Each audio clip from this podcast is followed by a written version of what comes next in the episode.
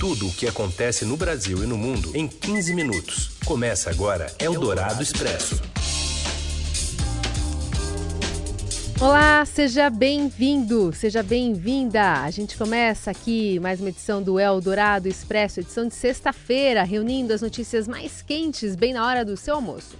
Mais ou menos em 15 minutos, essas principais notícias que você ouve primeiro pelo rádio FM 107,3 da Eldorado, que já já vira parceria com o Estadão, em formato de podcast. Vale lembrar que tem edição do Eldorado Expresso também na TV Estadão. Tem conteúdo fresquinho para você se atualizar também todas as manhãs. Eu sou Raíssa Abac, aqui também a Carolina Ercolim e estes são os destaques desta sexta, 18 de outubro. Eldorado Expresso. O PSL se reúne em Brasília para discutir a crise depois de uma semana de ameaças, gravações de conversas e puxadas de tapete na disputa pelo controle do partido. Jair Bolsonaro insinua que o derramamento de óleo no litoral do Nordeste pode ter sido uma ação criminosa para prejudicar o leilão do petróleo em novembro. E ainda a primeira caminhada 100% feminina no espaço e os 100 anos do ator e dublador Orlando Drummond. Eldorado Expresso. Em crise, bolsonaristas e bivaristas do PSL se reúnem para tratar sobre disputas de poder, uma convenção extraordinária do partido em Brasília. E quem acompanha é a repórter Camila Turtelli. Com essa crise toda vivida pelo PSL, hoje os deputados do partido, a executiva nacional do partido, tem uma convenção extraordinária aqui em Brasília. É uma reunião que já estava marcada é, desde a semana passada pelo presidente do partido, o deputado Luciano Bivar e com o intuito de debater algum, algumas questões de organização partidária. E aí a gente sabe que no meio disso tudo eles devem debater também sobre o comando dos diretórios estaduais de São Paulo, que está na mão do deputado Eduardo Bolsonaro, filho do presidente Jair Bolsonaro, e do, do Rio de Janeiro, que está na mão do senador Flávio Bolsonaro. Em conversas particulares, é, algumas abertas também, os deputados, os senadores falam que essa decisão de tirar os dois do comando desses diretórios estaduais já foi tomada, mas o presidente do partido, Luciano Bivar, diz que ainda não assinou nada. Além disso, eles devem debater também sobre a possibilidade de expulsão de alguns deputados, aí esses deputados ligados ao presidente Jair Bolsonaro, os que estão sendo chamados de bolsonaristas, entre outras coisas. Estou acompanhando aqui a chegada do pessoal nessa reunião reunião desde manhã, a previsão que a reunião vá até umas duas da tarde. Eldorado Expresso. Ainda sobre esse assunto, nessa audiência, né, o PSL aumentou de 101 para 153 o número de delegados do partido, aumentando o poder de Luciano Bivar. De acordo com o deputado delegado Valdir, o partido suspendeu cinco deputados das atividades parlamentares ainda não os nomeou. E a atuação do presidente para colocar o filho na liderança do PSL na Câmara, deixou em suspenso a possibilidade de o deputado assumir um cargo lá na Embaixada de Washington. Vamos até a Brasília com mais informações com Matheus Vargas. Oi, Matheus. Depois de um dia de derrota por não conseguir emplacar Eduardo Bolsonaro como líder do PSL na Câmara, o presidente Bolsonaro disse hoje pela manhã que não há alteração sobre indicar o seu filho a embaixador do Brasil nos Estados Unidos. Por enquanto, sem alteração. A fala de Bolsonaro foi uma resposta sobre especulações no meio político de que a articulação para colocar Eduardo no cargo da Câmara teria interrompido a ideia de indicá-lo à embaixada. Em meio a toda essa crise do PSL, Bolsonaro ainda disse hoje que já recebeu convite para migrar a diversos partidos. Um pouco antes deste comentário, Bolsonaro havia se encontrado no Palácio da Alvorada com o presidente do PSD e ex-prefeito de São Paulo, Gilberto Kassab. Segundo Bolsonaro, a conversa, que não estava prevista na agenda, foi apenas de cortesia. O presidente da República afirmou ainda que dialoga com todo mundo e que quer paz para governar. Em uma live Hoje de manhã, o presidente Bolsonaro insinuou que o derramamento de petróleo que atinge o litoral do Nordeste poderia ter alguma relação com o leilão de petróleo.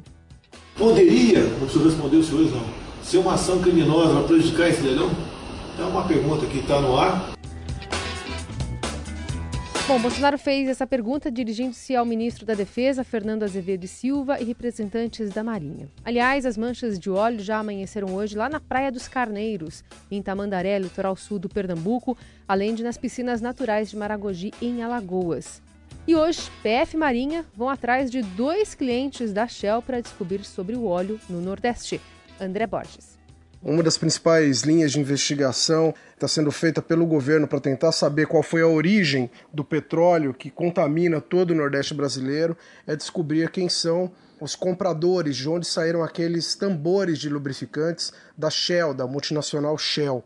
O Estadão conseguiu ontem o parecer técnico que a Shell encaminhou, a Shell Internacional encaminhou ao Brasil sobre os compradores. São dois compradores dos tambores que foram encontrados no litoral brasileiro. A primeira empresa é a Hamburg Trading. Essa empresa ela é uma distribuidora que fica baseada nos Emirados Árabes segundo esse documento sigiloso da Shell. A segunda empresa é a Super Eco Tankers. Essa empresa, ela é da Libéria, país localizado na África ali ocidental. A primeira comprou 20 tambores, a segunda comprou 5 tambores desse lote que foi encontrado no litoral brasileiro. Essas informações agora, conforme a gente apurou, serão repassadas para a Polícia Federal, para a Marinha, que vai pedir explicações desses clientes da Shell para tentar desta forma rastrear o caminho né, que foi, foi feito aí comercialmente, a logística desses tambores até chegar no litoral brasileiro. É isso. Eldorado Expresso. Depois de ser contrariado novamente, o presidente Jair Bolsonaro decidiu trocar a liderança do Congresso. Confira aí com o Daniel Vetterman. O novo líder do governo no Congresso é o senador Eduardo Gomes, do MDB do Tocantins. Ele entrou no lugar de Joyce Hasselman, que foi destituída do cargo pelo presidente Jair Bolsonaro após ter apoiado a permanência do deputado delegado Valdir na liderança do PSL na Câmara. Em entrevista ao podcast político, o novo líder do governo disse que vai tentar uma conciliação ele quer evitar que a crise no partido de Jair Bolsonaro atrapalhe votações de projetos do governo na Câmara e também no Senado. Ele se classificou como um operário. Os próximos desafios do líder será concluir a votação do orçamento de 2020. Ele reforçou que neste ano, em 2019, Após a conclusão da reforma da Previdência no Senado, o Congresso não conseguirá mais votar outros grandes projetos do governo, que ficarão para 2020. Eldorado Expresso. E agora a gente vai chamar a Ediana Tomazelli para explicar para a gente essa dificuldade para articular a agenda de reformas até o fim do ano, né? E a equipe econômica tentando enxugar o pacote de medidas estruturais que será enviado ao Congresso. Ediana. Em meio a essa turbulência no Congresso Nacional, o governo decidiu deixar para depois o envio de sua proposta de reforma tributária. O foco nesse momento vai ser um pacote de medidas para tentar reduzir cerca de 30 bilhões nas despesas. O governo tem um problema para 2020, que é o chamado teto de gastos, mecanismo que limita o avanço das despesas à inflação do ano anterior. Como os gastos com salários, benefícios previdenciários estão crescendo muito acima da inflação, as demais despesas estão ficando muito comprimidos e o governo precisa abrir espaço no orçamento para desafogar ministérios e órgãos. O governo decidiu enviar a chamada PEC emergencial justamente para mudar a Constituição e acionar mais rapidamente gatilhos que vão ajudar nesse ajuste. Outro plano do governo, agora de curtíssimo prazo, é enviar algumas medidas provisórias para ajudar já no orçamento de 2020 a abrir esse espaço para os órgãos e ministérios.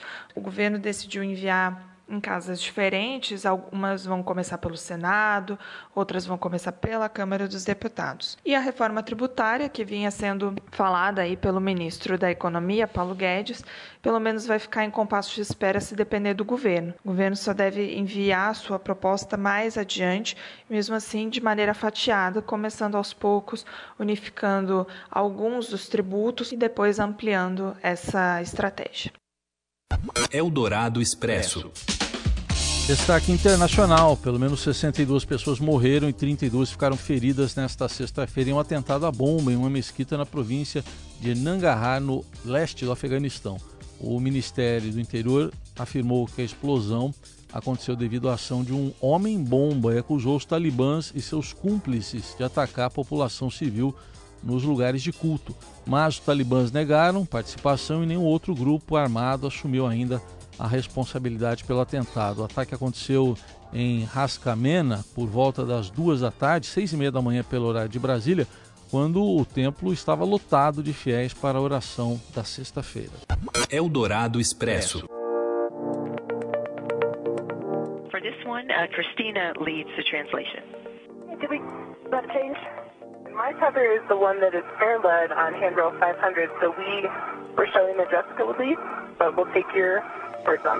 Está ouvindo aí as astronautas Christina Koch e Jessica Meir, que foram enviadas pela NASA para corrigir uma falha no sistema elétrico da Estação Espacial Internacional. Né? Um grande passo para a humanidade. Por quê? Porque é a primeira manobra 100% feminina entre as mais de 200 realizadas desde 65 pela Agência Espacial Norte-Americana. Você deve se lembrar, em março deste ano, a caminhada foi cancelada porque a NASA não tinha trajes especiais para mulheres, né, do tamanho adequado para as astronautas a bordo. Na tripulação, há quatro astronautas treinados para a realização desta, dessas manobras: dois homens, duas mulheres. Mais de cinco décadas desde a primeira caminhada espacial, das 227 manobras, mulheres participaram apenas de 14 e sempre acompanhadas de homens. Aliás, uma curiosidade está no acervo do Estadão de hoje. Foi uma russa a primeira mulher a realizar um spacewalk em 1984. A astronauta, vamos lá, hein? Nome russo. Svetlana Savitskaya permaneceu no espaço fora da Soyuz T-12. Eldorado Expresso. O atacante uruguaio Gonçalo Carneiro, do São Paulo, foi suspenso do futebol por dois anos por uso de cocaína. Acompanhe o comentário do Robson Morelli. Olá, amigos! Hoje eu quero falar desse caso de doping do Carneiro. Ai, ai, ai, o atacante uruguaio que tinha vínculo com São Paulo foi pego no exame antidoping e deu é, no exame o uso de cocaína. Claro que não, não estamos falando de uma droga para que ele melhorasse o seu rendimento, mas sim uma droga social. A informação que a gente tem do Carneiro no São Paulo que ele era um jogador muito tímido, difícil trato, que não conversava com muita gente e talvez tenha procurado é, a droga para tentar se libertar um pouco dessa solidão, dessa depressão até. É, o fato é que ele foi suspenso por dois anos do futebol, já tinha o seu contrato rompido com o São Paulo, suspenso, e agora vai ter que esperar por dois anos para voltar. Os seus representantes disseram que vão recorrer, admitiram que o menino, entre aspas, né, o menino cometeu um erro, é, mas que talvez é, deixá-lo fora do seu, do seu trabalho, da sua atividade profissional por esse tempo todo, dois anos, é muita coisa. É isso, gente. Falei. Um abraço a todos. Valeu. Eldorado Expresso.